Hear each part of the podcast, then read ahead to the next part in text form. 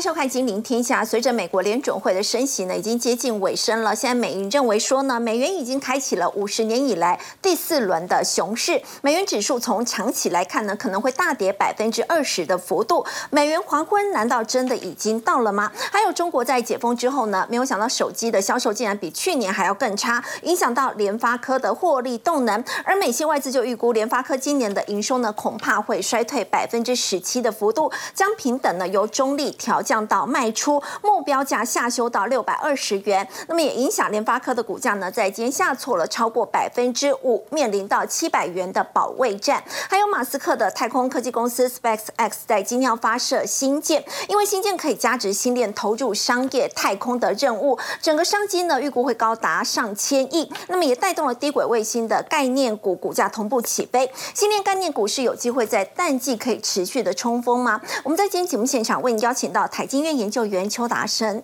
大家好；资深分析师陈威良，大家好；资深分析师王应亮，肥好，大家好；以及分析师纪伟明，大家好。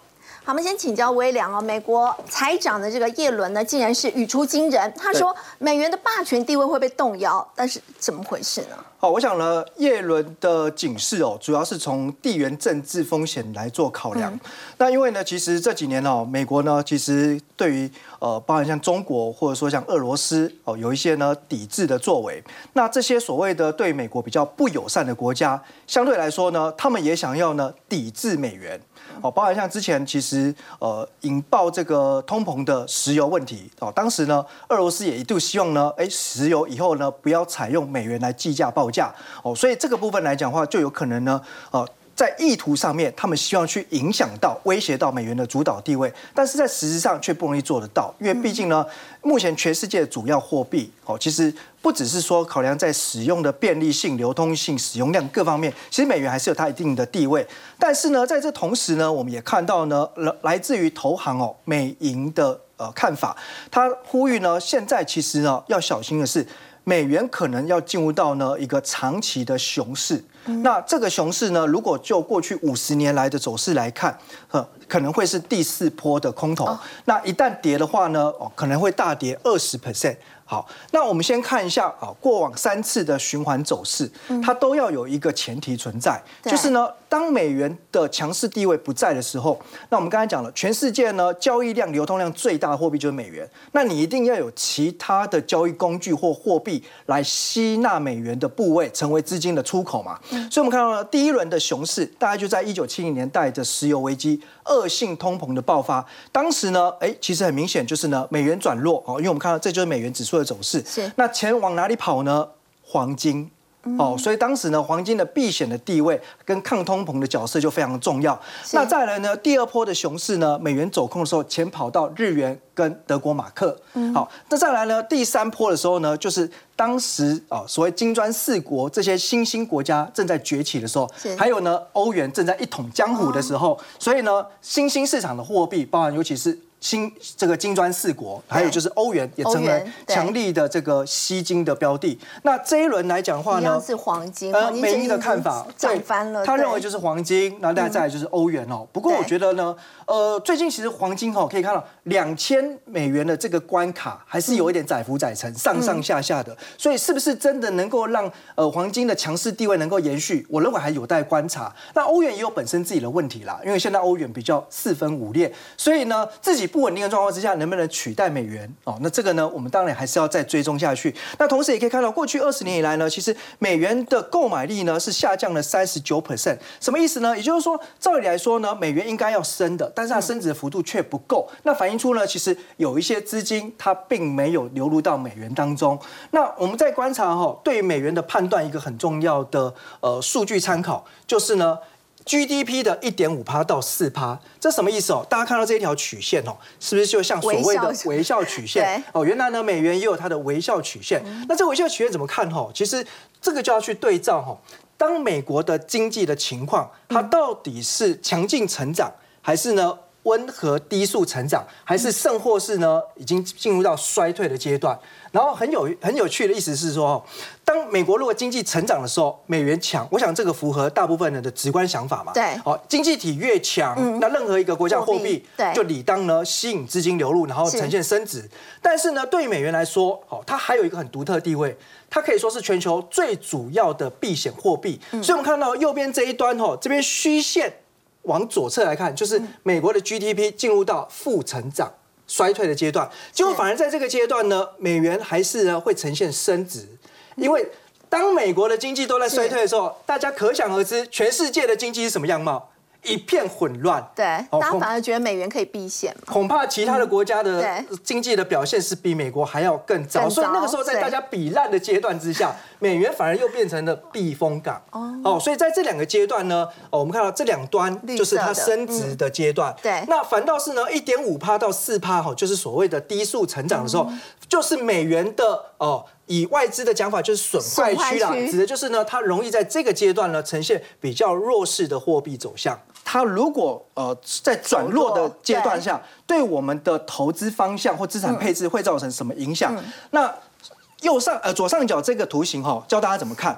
深蓝色的部分呢，就是美元指数的走势。嗯，那浅蓝色这条线呢，代表就是呢，呃这个。成熟市场的股市相较于新兴市场股市的强弱，所以换句话说呢，当美欧日这些呢已开发国家的成熟股市比较强的时候，那么浅蓝色这条线就会往上涨。哦，那如果是新兴市场的股市表现比较突出、比较强劲的话，那浅蓝色这条线就会往下走。所以我们可以看到呢，通常呢，什么时候新兴市场会？走势比较强劲，会有超额报酬表现呢，就是在美元指数转弱的时候。所以换句话说呢，我们也许没办法改变哎美元的走势嘛，当然嘛没有办法改变，甚至我们也很难正确去预测。但是如果真的美元像最近大概在一百零一附近，那假设跌破了一百的整数关卡的时候，进一步走弱的时候，甚或像美银预估将来要大跌两成的话，那大家记住，其实呢反而可能有利于呢哦。金钱呢前进新兴市场股市，嗯。那这个迹象呢啊，目前已经慢慢开始发芽喽。因为我们可以看到呢，如果统计年初到现在全球资金的移动，那像美国的股票型基金是呈现净流出，那反倒是呢新兴市场合计的资金呢是明显的呈现净流入，而且这两者我们对照呢，这个金额的部分哈，其实已经快要呢接近了。换句话说呢，从美国流出来钱。绝大部分真的跑到了像拉丁美洲、新兴亚洲或欧非中东这些新兴市场的股市，所以呢，其实啊，汇率会说话，因为汇率就是一个两两相对的关系。当美元呢从今年哦这个持续转弱，甚至跟高峰比一百一十四跌到一百零一，大概回跌一成之后，其实看到很多呢哦这个欧洲的货币或亚洲的货币、新兴市场货币逐步在转强哦。那特别像我们看一下台币的部分呢，哎，去年呢其实比较弱，但是现在。看起来有点回温了，是哦。那甚至呢，大家也认为今年台币有可能又要再度哦站稳二十九哦，这个几率是存在的。那甚至像东协的印尼盾啊，或印度卢比哦，最近呢也都有蛮不错的强劲走势。好，如果说美元接下来是看扁的话，那么资金回流到亚洲新兴市场的话，那么对台股的影响呢？好，那我们先简单来看哈，其实黑色这条线呢，就是美国的基准利率，所以大家可以发现呢。一旦它停止升息，甚或是降息，就黑色线往下的时候呢，那么这个黄色的区块呢，就会快速的向下，甚至转为负值。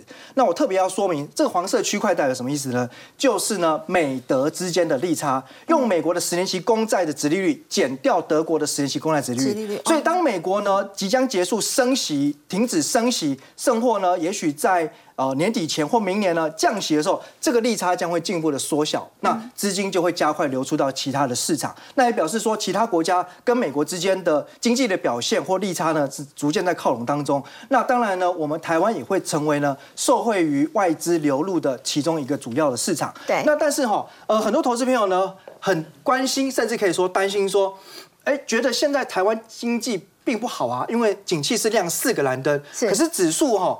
却好像很诡异，在挑战一万六。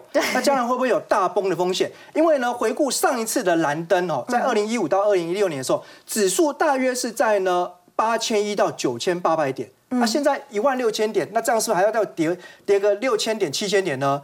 那倒不是，为什么呢？因为这几年下来，吼，呃，台湾上市贵公司的企业获利不断的累计增加，其中最重要的就是呢，台积电。哦，我们举它为例子，在上一次蓝灯出现的时候，二零一五年台积电一年只赚大概有了两千九百一十八亿元。可是呢，到去年底啊，我们看最新的财报，发现呢，台积电二零二二年一年可以赚了一点零五兆。一点零五兆。所以你想想看哦，现在的台积电它的获利足足是二零一五年的。哦，可能呢三倍以上了。对，那它的股价还会再回到二零一五年的水准吗？不会。对，就算有半导体的这个景气的波动循环，但是它的获利呢，其实不会再回到当初的水准。那占指数最重台积电都如此，那就表示说，其实指数呢也不会再回到哦八九千点了。就如同呢二零一五年、一六年的时候，你是看到蓝灯。可是，如果再往前，以前的蓝灯也有三四千点，对，也一样不会再回去了。这是长期呢，我们在投资上面首先要破除了一个迷思。好，刚微良带我们看到呢，在美国的联准会这个升息循环呢即将告一段落之际呢，现在市场是看空美元的。但是美元的这个贬值幅度呢，是不是真的会造成非常大的一个冲击？其实有可能相对来说对台股反而是有利的。不过今年美国经济走弱，大家都很期待中国的经济是不是可以复苏，带动全世界的经济表现。不过要请教这个伟明，感觉上。中国经济现在好像有点复苏，却是亮红灯这样的一个情况。包括他们的这个连锁零售业的利润暴跌啊，很多店都关门了。包括呢，手机的销售竟然还比疫情期间卖的还要更差，结果也冲击到了联发科。我们原本认为，在中国去年你说这样子年底解封完以后，应该会迎来一波还蛮不错的消费热潮。所以其实市场呢，就像二零零八年那个时候一样，当时美国经济在衰退，全球经济在衰退，大家就期待有一个大中。国的消费力道会出来撑起全世界，可是这一次呢，我们看到，哎，好像中国自己内部的需求看起来是遇震乏力啦。对，我们从一些数据上面来看端倪。首先呢，如果我们今天要观察一个经济体，它的需求要很强。哎，需求很强的话，在经济学上面的话，不就代表它的物价应该要走扬吗？可是呢，在美国通膨这么高，全球通膨这么高的情况之下，中国三月的 CPI 年增零点七 percent，哎，还算是高，以水绝对值的这个水准来讲，还算是高。可是它已经创了十八个月以来的新低。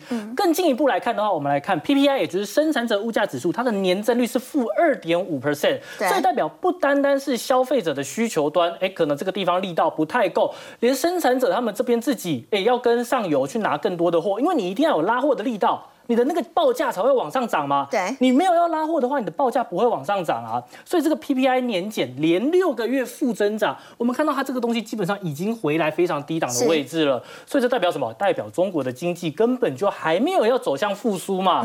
那另一方面，当然我们要去做解读的话，也是因为你说在过去两三年里面，中国做了一个这么严格的风控措施，那大家会有不安全感呐。对，你好不容易解封了啊，可是问题是我怎么知道你会不会哪一天又忽然有新的政策出？出来，所以最好干嘛？口袋里面要有钱，所以钱就放在口袋里面，我不要消费嘛。我们等情况稳定一点了以后，我们再来决定我们要怎么消费。是。那么另外呢，中国呢，我们一直讲了说它的经济成长叫做三驾马车嘛。那我们刚才看的这个东西叫做内需，也就是消费。那么投资房地产，我们之前也跟大家讲过了，那个状况一直都很不好。另外在出口的部分，我们可以观察一个叫做集装箱可用指数，这个跟运价指数是不一样的东西哦。它在衡量的是什么？它其实在衡量的是一个港口它进来的货柜量跟出去货柜量的比例，当今天这个比例啊，如果是小于零点五的话，叫做货柜短缺。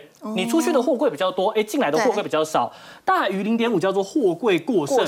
所以，我们看到了四十尺的标准货柜跟二十尺的标准货柜都大于零点。对，所以我们很明显可以看得出来说，过剩了。过剩了。你看到在上海这一些主要的港口，他们的空货柜是堆到跟天边去的。所以很明显的是说，整个中国的外贸需求，哎，还有在这个地方，他们整个状况，我们看起来好像也没有要复苏的感觉啦。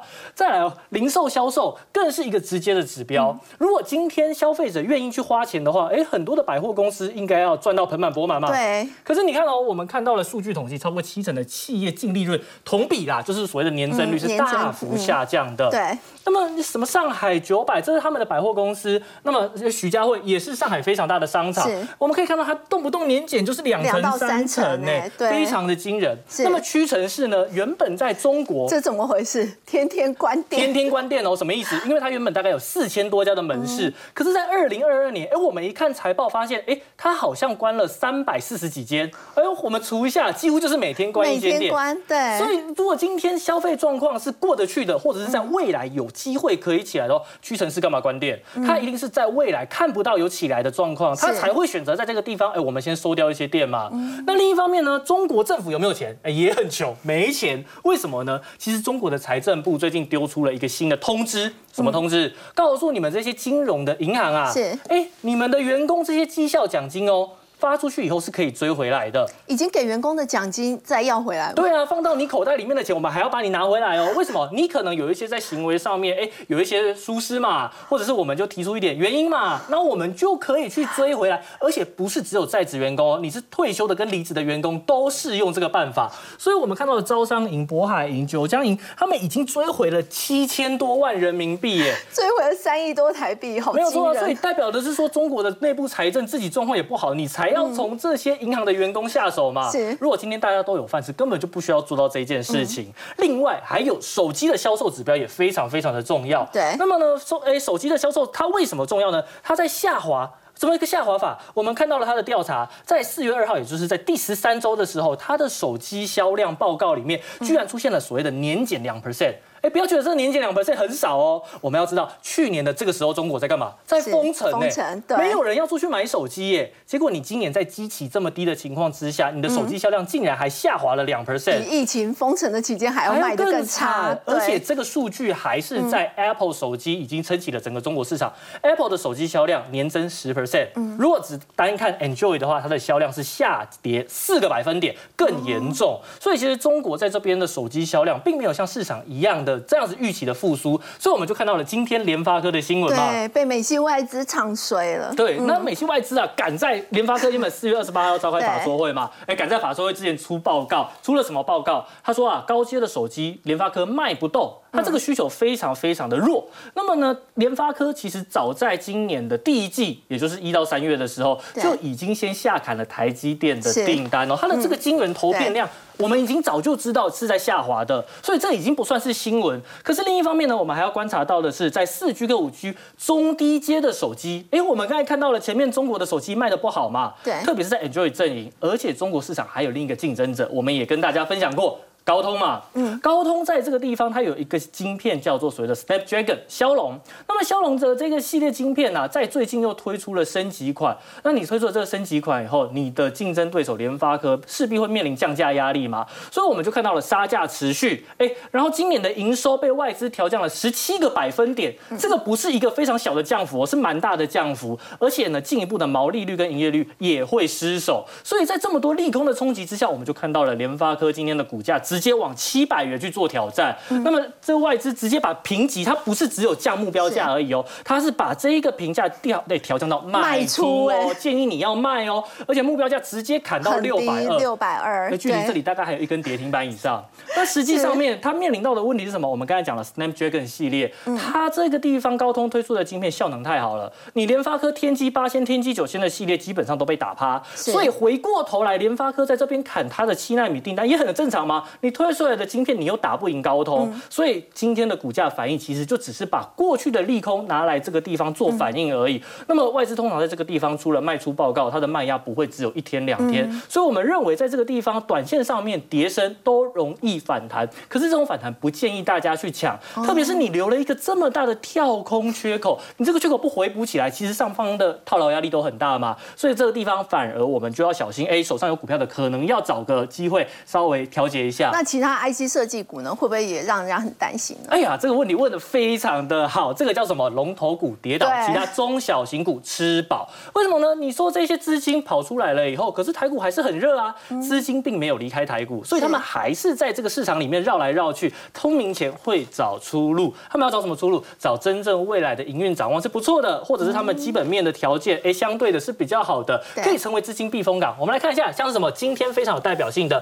六七一九的励志，智，立志啊，他在前一阵子，哎，原本在之前他被这些投信炒到一千多块以上，是千金哦，现在股价只有三百多块，而且它从农历年回来以后，其实没什么一直在整理，没错，一直在整理，它走了一个三角收敛的形态，可是它收敛到尾端以后呢，哎，忽然就来一根，所以其实我们可以看到是说这一些股票基期很低，那么呢，我们又看到了它的库存水位慢慢回归到了健康，啊，外资就会出报告嘛，你调升平等看好，股价就会忽然来一根。另外的话，像六一二九的普成在做车用 IC，还有驱动 IC 的，他们这个地方的需求能见度相对的是比较稳健一点，而且我们在观察它三月的营收创了十二年来的新高，哎。在很多的营收都在衰退的情况之下，普成的营收竟然还能创下新高，它的形态是不是一样是在这个地方整理？有没有机会来一根？这种股票就有机会来一根。最后的话呢，像是六二零九的金国光，那这一些在做镜头的，哎，消费性电子镜头就不用看了，他在做的是什么？他在做的是无人机的镜头。最近军工股很红嘛，对，雷虎也是喷到天上去，同样是搭上军工的题材，没有错。而且他在做的就是国防相关概念股的无人机的镜头。这个镜头跟一般的手机镜头是不一样的，它除了要有 CMOS 的感测器以外，它还要同时用了四颗相当高像素的镜头，才能去做所谓的 AI 辨识嘛。所以当它今天传入了切入军工以后，它的股价已经先有一波涨幅，在最近算是盘整休息。可是我们观察到了最近很多盘整休息的股票，休息完以后呢，马上就会再继续往上攻击。所以我们认为投资朋友在这个地方反而可以趁着震荡拉回的过程里面找买点。这类型的股票在操作的过程里面，它的下档风险就比较小，而上档的报酬空间就很大。好，刚伟明带我们看到的是在 IC 设计股，虽然美新外资呢对联发科是比较悲观，不过具有其他相关题材的呢，依旧是相当看好。不过我们说到呢，在未来 IC 设计的发展呢，扮演一个关键角色的，其实还有 AI 这个题材哦。基本上请教这个音量哦，其实亚马逊现在也已经正式的加入生成式 AI 的这个战局了，包括马斯克在先前不是还说这个叫 OpenAI 暂停开发六个月的时间吗？结果自己现在也成立了 AI 公司。对，没有错。其实这个整个 AI 概念股，你会发现全球都一样。之前在各国要提出监管的情况之下，他们都已经呈现同步的拉回，但是在上个礼拜，它就出现一些转机啊？为什么？就是因为亚马逊跟马斯克都要投入生成式 AI 的一个战局啊。嗯，所以我们先看亚马逊的部分。亚马逊这一次呢，呃，这个执行长贾西呢，他就宣布说要大力投资当下十分火爆的大型语言模型跟所谓的生成式 AI 领域。那有网友去统计哦，过去他们在财务。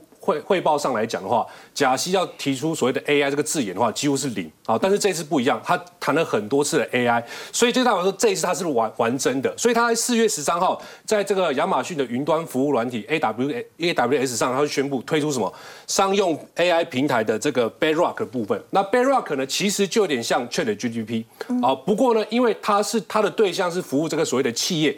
所以呢，它会针对企业提出更好的一个需求，而且安全性呢会比 ChatGPT 来的更高。好，所以呢，未来预估啊，应该会受到很多企业的一个喜爱，因为这一套它也是生成式的软体，它能够协助客户做什么？一样打造机器人，比如说啊，客户要回复。他们企业客户要回复客户的这个讯息，它可以用机器人的方式做回复。那输入相关的一个程式中呢，它就可以自动回复。那第二个一样，跟 Chat GPT 一样，可以生成文字啊，以及呢，呃，总结内容。比如说你跟他讲说啊，请把《玩命关头》一到九集的心得写出来，哎，他一样写得出来。然后呢，他也可以制作，根据你的呃数据制作什么这个分类的图像等等等。那甚至呢，这个 AWS 啊，在布洛格文章中就提到，如果今天是比如说我们像 TV 制作单位的小编要要。推广今天的文章，推广今天节目内容的话，它可以把相关的数据输入进去，那它自动呢就会生出一篇图文并茂的文章啊，你就可以到 FB 去做一个 po 文的动作。好，所以这个来讲的话，目前呢很多企业哎是非常有高度的一个兴趣的。好，这是亚马逊的部分。那第二个呢，马斯克，马斯克啊，他有点在打脸他自己前面所讲的，因为大家可以发现他之前呢很很。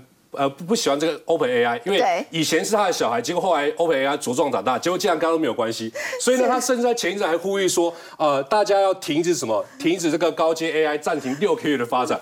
结果没想到被美国媒体挖出来，原来是怎样？他私底下自己在成立自己注册一家 XAI 公司哦。但马斯克发展 AI，他并不是说从零开始啊，因为他有他的一个基本盘。为什么呢？他可以集结他旗下一些资源。你可以看到，第一个，他当然是挖人才嘛，所以他先挖角的这个 Google 前 Google AI 的这个工程师 Eagle，甚至还有六其他六名重重量级的工程师，等于说他人才有了。那第二个呢，他可以利用什么 Twitter 啊来做来做一个训练，因为 Twitter 它本来就是有很多的数据，以及 Twitter 它本身就有所谓的这个资料中心跟伺服器，它就可以利用它的资源来做一个。一个一个训练嘛。那第第三个优势在哪里？它可以利用特斯拉旗下的这个超级电脑，叫做多走啊多走呢，它其实是全球第六大的超级电脑，第一名叫做富岳，日本的富岳嘛，第六名其实就是多走。Dojo 它其实哦，在呃之前它已经训练出七点五五万套的这个操作运行的模式，它就是训练自驾车模型的。那使用人数其实从二零二一年原本两千人而已，到去年已经来到了大概十六万人，所以代表说它这个这个稳定度是很高的。那如果说自驾车它都可以训练的话，那要生成所谓的这个聊天式的机器人来做训练啊，我觉得这应该是 OK 没有问题的啦。所以马斯克他的发展这个生成式 AI 呢，它其实不是从零开始，它可能是从六十到七十往上开始做一个垫高。所以你会发现，呃，当他们两个都切入到所谓的 AI 布局之后呢，哎。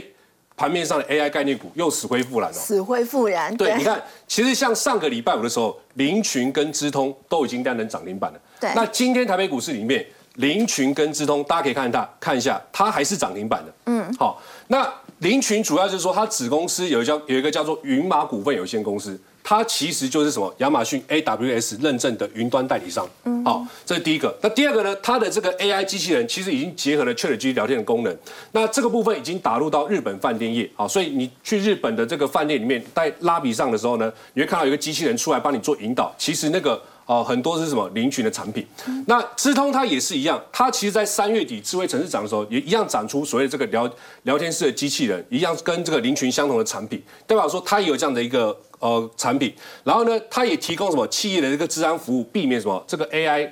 过度的做一个网络攻击，好，所以它有自然的题材。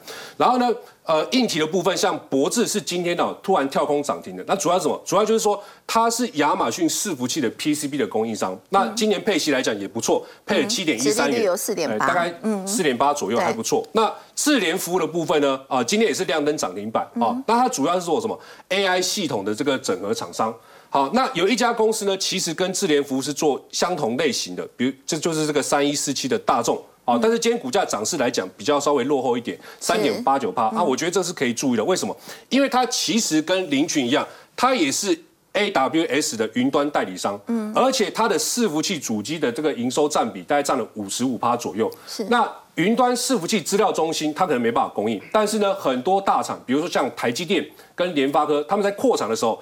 厂房内要建的所谓的这个伺服器的部分呢，就是跟他拿的。啊，所以呢，他也打入到联发跟跟台积电供应链，而且台积电在美国厂要盖的这工厂相关的系统整合呢，就是由他来做操刀。啊，所以目前股价大家可以看到，呃，这边我们从技术线型上来看的话，其实还没有过高，但是你会看智联服务的部分呢，它已经过高了，而且智联服务上市也是一样。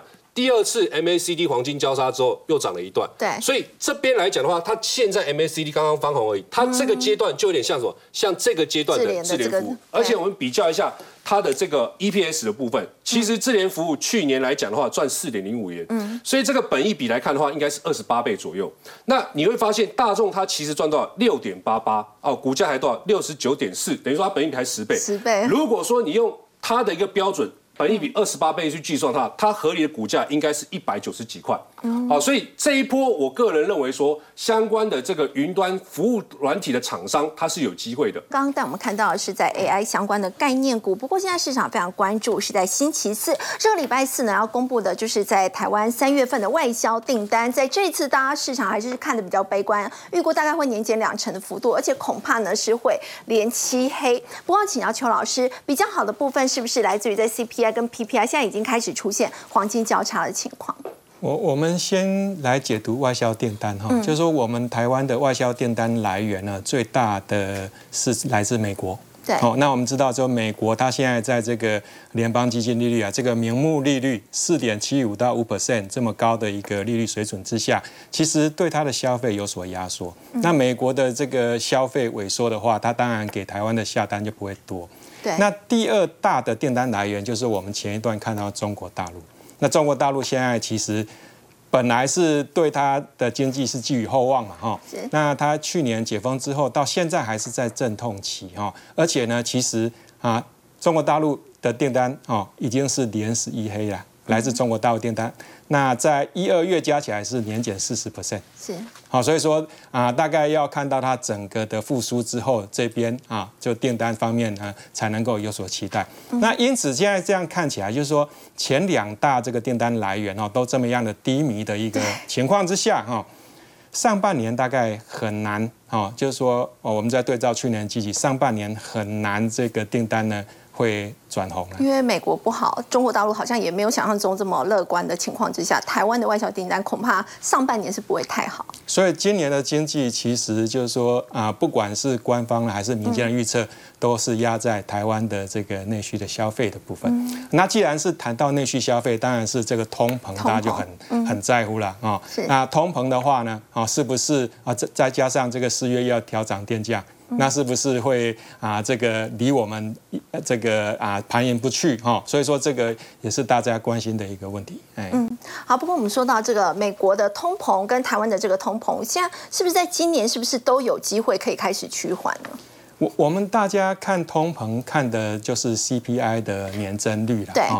那其实呢，其实另外一个要关切就是说，我们前一段有提到这个 PPI 的年增率啊。为什么？因为 CPI 啊是由这个市场供需所决定啊，但是 PPI 呢是厂商呢它在生产过程的这个平均成本。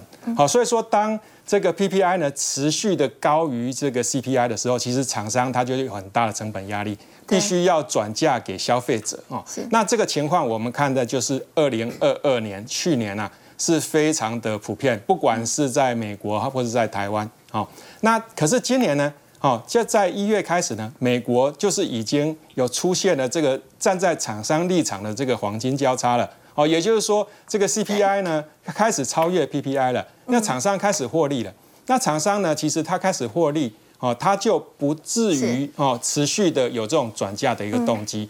那为什么要讲台湾呢？因为台湾就是在我们最新公布的三月份，我们也看到，我们也出现着就所谓站在厂商立场的这样的一个黄金交叉。跟美国也一样，开始有黄金交叉的一个情况出现。没有错哈。嗯。那这个黄金交叉一出现之后哈，那其实哈就是持续的这种啊，我们讲到我们台湾呐，我们台湾的这个通膨最主要来自于成本压力嘛，输入性通膨嘛。这个输入性通膨的压力就会慢慢降低，那也就是说，我们央行呢就可以把它的这个目光啊、焦点呢，从通货膨胀开始转到怎么样呢，让我们的出口能够有所支撑。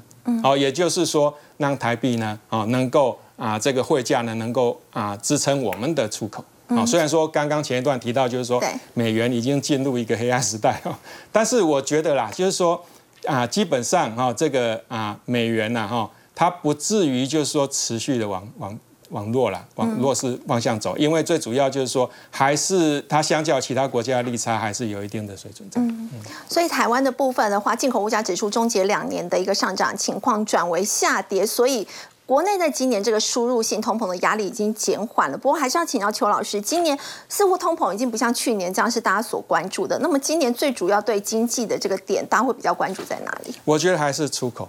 好，为什么？因为啊，你看到就我们台湾是出口导向，那而且特别是商品出口，那商品出口里面又最特别要关注的就是电子零组件、智通讯产品啊，跟这个光学器材啊，而这三大项其实到目前来看的外销订单都不好，好，所以说这一部分的话，大概就是说今年整个的啊，我们刚刚讲到台股嘛，哦，就是说至少在这种基本面啊，现在看起来是。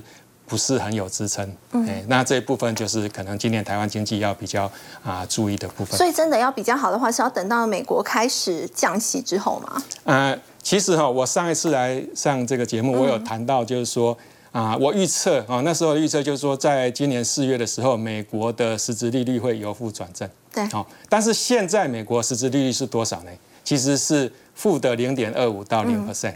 好，已经已经就是说，某种程度上已经转成正利率哈。那我所以说呢，我在想就是说，美国我们一直在讲讲说它的这个升息循环是不是告一段落哈？那我认为就五月大概就是在在升息，就是这一波的升息循环的最后一次升息，应该是这样。对，因为先前去年啊，特别是去年啊，市场一直在讲说这个联邦基金利率会到七 percent，所以资金呢回流过头了。对，那现在才会跑一些出来。哦。那我认为说这个五到五点二五 percent 的这个利率水准，可能就是到年底啊。嗯，好，那那到年底，所以还是今年是不不可能会降息的。今年不太可能，为什么？因为以目前的，就我们现在讲，就是说虽然是 CPI 年增率，但是啊，联准会主要看的是 PCE 啦。那 PCE 跟 CPI 其实走势会有一定程度的正相关哈。那现在 PCE 呢，还是高高的在这个 two percent 以上的话啊，如果说它在这个年底就降息的话，基本上这个啊市场是没有。明年第一季有机会吗？明年第一季，我觉得可能性就很高了，而且明年第一季降息，不见得是像这个纽约大学的这个罗比尼博士讲的，就是说美国出现灾难，好，他可能就是要维持这个实质利率呢，在零到一 percent 的这样的一个区间，好，因为实质利率的话，如果太高的话，其实会对美国的经济造成一个灾难性的影响。嗯，所以如果今年看的是出口，那邱老师会觉得出口什么时候才会开始有比较好转的情况？啊。美国这一部分的话，其实我觉得我没有那么样的乐观。好，就是今年大概就是说要来自美国的订单，然后要开始这个转好的话，哦，大概那个是第三季甚至第四季的事情。但是中国大陆反是可以某种程度的期待了，因为中国大陆它现在在这个震动期。嗯。好，那震动期啊，第一季啊似乎是不如预期，但是第二季我觉得某种程度上是可以啊给他一些啊这个期待。好，我们先休息一下，稍后来关心马斯克旗下的这个 Space X 呢，在十七号要发射这个火箭星舰，那么相关的一个概念股要怎么样来留意呢？先休息一下，稍后回来。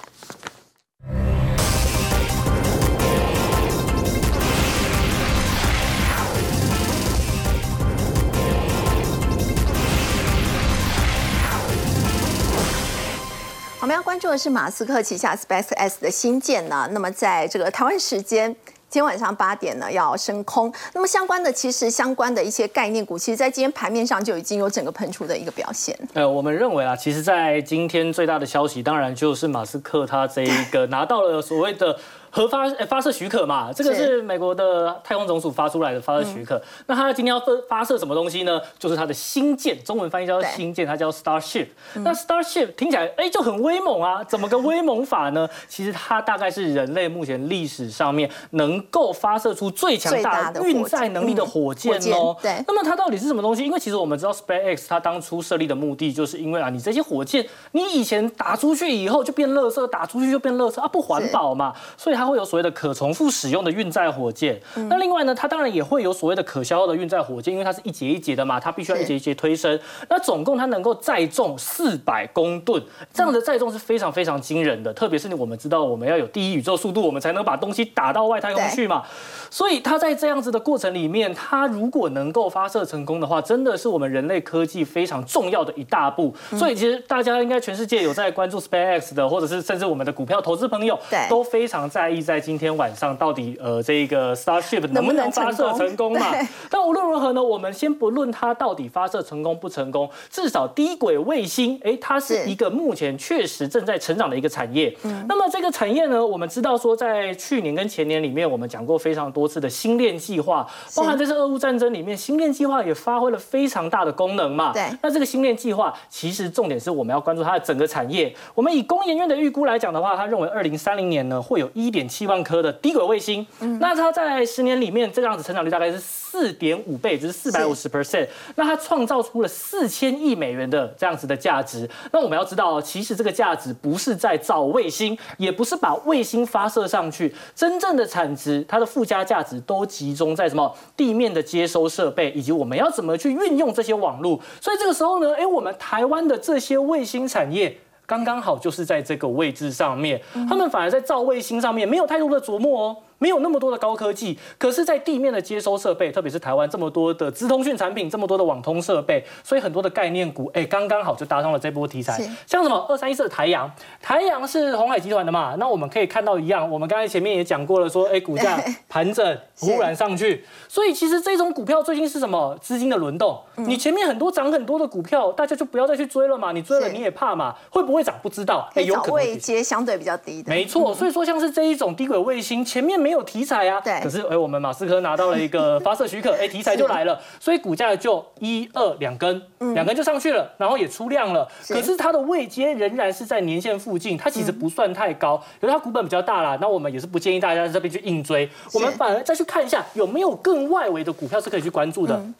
来，这个华域，华域是什么？它在之前也是一个大标股。那华域在做的是天线。哦 WiFi 的天线，但是其实大家要知道，在最近消费型的这些电子产品比较弱一点嘛，这个是事实。可是华域在卫星天线跟基地台天线，它的业务是不受影响的，特别是它是隐藏版的军工股哦。为什么？因为我们刚才前面也讲了嘛，无人机现在一台无人机军工用的不是那种几万块而已哦，一台要四十几万台币到五十几万台币，所以它从天上哎不能掉下来。华为在做什么？它居然在做降落伞哎，它是降落伞概念股，而且它刚刚好，我们这个是额外的题材嘛。但是另一方面，它卫星天线跟基地台天线也是占它营收非常重要的一个贡献来源。股价在这个地方今天有出量攻击，虽然没有成功的突破这个区间，可是留了一根上影线。我们知道最近有很多的股票留上影线不是不好，它只是先进攻，哎，我们回防嘛，回防完以后干嘛？再进攻。是所以这种股票它的位阶既然低，又在横盘震荡，未来题材继续发酵的话，它是不是有机会可以表现？当然是有机会的。另外呢，还有起基，起基的话，前一阵子很强，来了一根涨停板，这个地方对。来一根涨停板嘛，后来呢，股价啪啪啪开始往下跌，拉回以后呢，它没有死掉，它反而在这个地方出现了一个打底止稳，在今天一样一度要开始上攻，当然也是题材在推升嘛。那么最重要的是，它真的是在做低轨卫星哦。是。那除了低轨卫星，还有车用产品的路由器都是起基负责的。而且我们要知道，它今年的 EPS 啊，目前券商看啊，是大概上看八块钱，以它目前的股价九十八块钱，本益比也才十二倍多一点而已，在台股来讲算是非常有投资价值的一档股票。所以这个我们也提醒投资朋友可以去做留意，因为毕竟有拉回了。最后的话就是万泰科，因为万泰科一样一个平台整理，忽然就来一根。那这个是什么呢？当然一样是低轨卫星嘛。这个族群就是我们只要看到低轨卫星，我们马上就要联想到，那万泰科它在做什么的？它在做的就是同轴线、那个连接线。那其实在这个低轨卫星的线材，在最近这几年的出货都是以几倍几倍的增加速度来去做一个成长。我提到这个万泰科哦，其实伟明他在先前曾经亏损四年的时间。哦，没错，来这我们就要来看一下万泰科的故事。因为呢，我们可以知道的是，万泰科在过去几年里面，大家看不上，也就是因为它亏损嘛，大家不喜欢那种 EPS 为负的股票。可是其实我们在美洲贸易战以后，我们就看到了，哎、事情出现转机喽。因为呢，美国在之前我提出一个基建嘛，这个基建法案有六百五十亿，真的就是要来去扩大它的频宽网路。所以我们可以知道，万泰科在做高阶网路线，那它在美国的营业成长也超过了一百 percent，已经占它三分之一的贡献喽。特别是我们知道，在未来这个基地台啊，它每两到三百公尺就需要建一个，所以新规格的线要干嘛？它必须要耐重压，它要直下，而且还要防水、防虫咬。所以美国的客户原本是跟中国拿，大家都知道中国的产品品质不太好嘛。但是呢，我们看到万泰科在前往美国以后，在半年里面就找到了解决方法。那么我们在讲这个故事，我们一定要提到万泰科的执行长张成博。张成博啊，那个时候我们说了，他是挤掉中国的供应链，对所以他到美国的子公司以后啊，其实在磨合那个文化上面发生了一点故事。因为美国的员工认为这些台湾人来是要来抢我的生意的，所以呢，这些美国员工就很不爽，你就讲的你的系统很难用，然后就直接跟你讲说我不会。可是其实张成博啊，他非常的有诚意，他导入了新的制度以后啊，他甚至直接卷起袖子啊，来来告诉这些美国的员工说，呃，我们是共同生命体，哎，大家要一起赚钱。所以其实我们今天在看任何一档股票，我建议投资朋友都可以去了解一下背后的产业以及这间公司的故事。这个时候呢，你就可以在这些公司的股价还在低档的时候，提前发现他们。好，我们先休息一下，稍后来关心。在去年的财报的部分呢，其实，在三月底呢是已经公布完毕。不过，我们经常说到这个财报呢是落后指标，有没有什么样的一个领先指标可以来做观察呢？我们先休息一下，稍后来了解。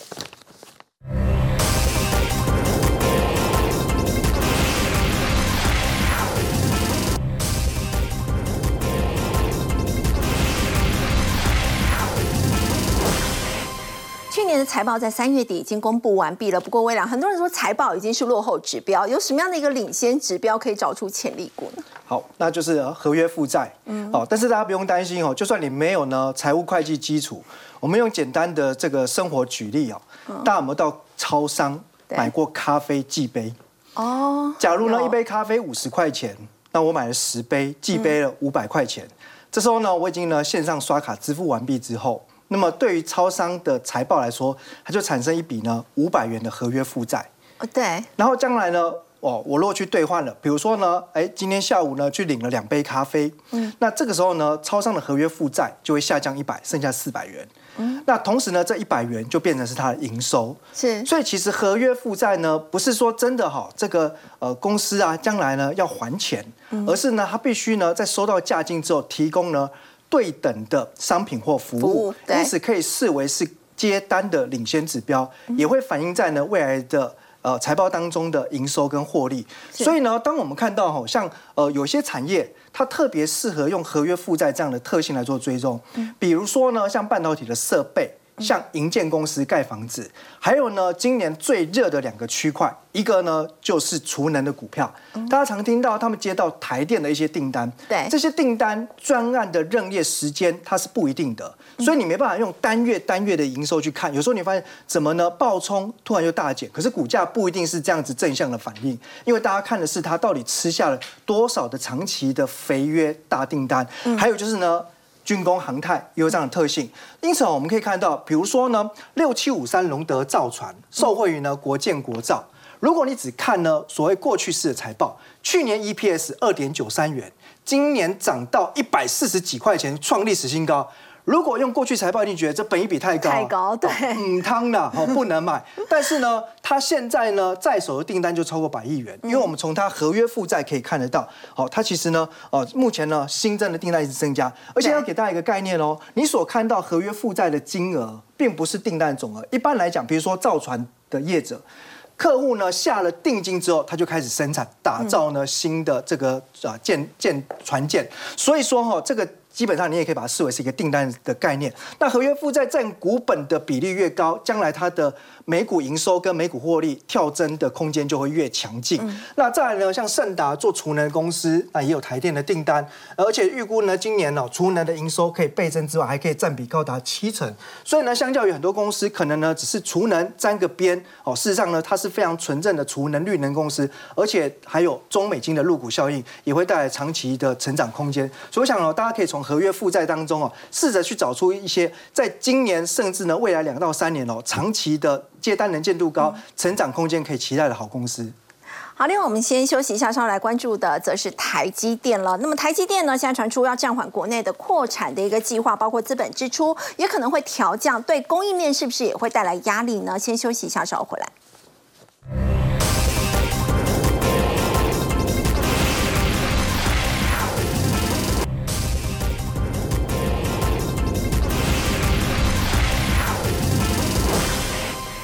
台积电在二十号的法说会之前，真的杂音不断，要请教音量哦。现在有消息说，台积电要暂缓国内的这个扩产的一个计划，说资本支出也会调降。那么相关的供应链会不会也因为这个原因变得压力很大？呃，我觉得的确有可能哦，因为。根据高盛最新的这个呃报告显示，台积电目前的五纳米的这个产能利用率是从原本的九成降到了七十七十五趴左右。那这个七纳米的这个产能利用率呢，这个只有五十五趴啊，在下半年的部分，所以他们看的是比较相对的悲观。对。所以今天在传出这个台积电要砍资本支出这个消息啊，我认为是有机会啊成型的。为什么？因为原先它是预估今年资本支出在三百二十亿到这个三百六十亿美元之间，那有可能会降到三百亿以下。那如果是降到三百亿以下的话，我们估如果是三百二降到三百的话，等于说少二十亿美元嘛，那等于多少？少了大概六百一十亿台币。是。那如果是六三百六十亿美元降到三百亿美元的话，那少多少？少六十亿美元，等于是一千一千八百多亿台币啊。所以这个这个呃，对于这个供应厂商来讲的话，他们等于损失什么？高达大概一千多亿的这个投资案哦，所以影响来讲，应该是绝对是很大的。是。那我们可以看到相关的供应链，比如说像环球金，环球金今天股价大概就跌了一点三六趴，那汉唐的部分也跌了一点八四趴，凡轩也跌了一点四九趴。那其中环球金的压力很大，为什么？因为环球金不是只有这个台积电客户，它还有三星的客户。那三星现在也宣布减产，所以呢，台环球金就讲说，第二季的压力呢会比第一季来的更大。那在另外来看的话，就另外征兆来说，爱斯摩，爱斯摩也传出来，明年台积电的订单可能要砍到四成以上。那影响最大一定是嘉登，因为它是相关的供应链，好，所以嘉登今天也跌得比较重。那不过整体上来看的话，国内虽然放缓，但是台积电国外的日本跟美国厂来讲的话，这个进度呢应该是不太影响。而且它今天还有拉尾盘，对，所以这个就是猫腻的地地方。很奇怪，今天还拉了尾盘。那我个人认为说，目前来讲，五百块只要没有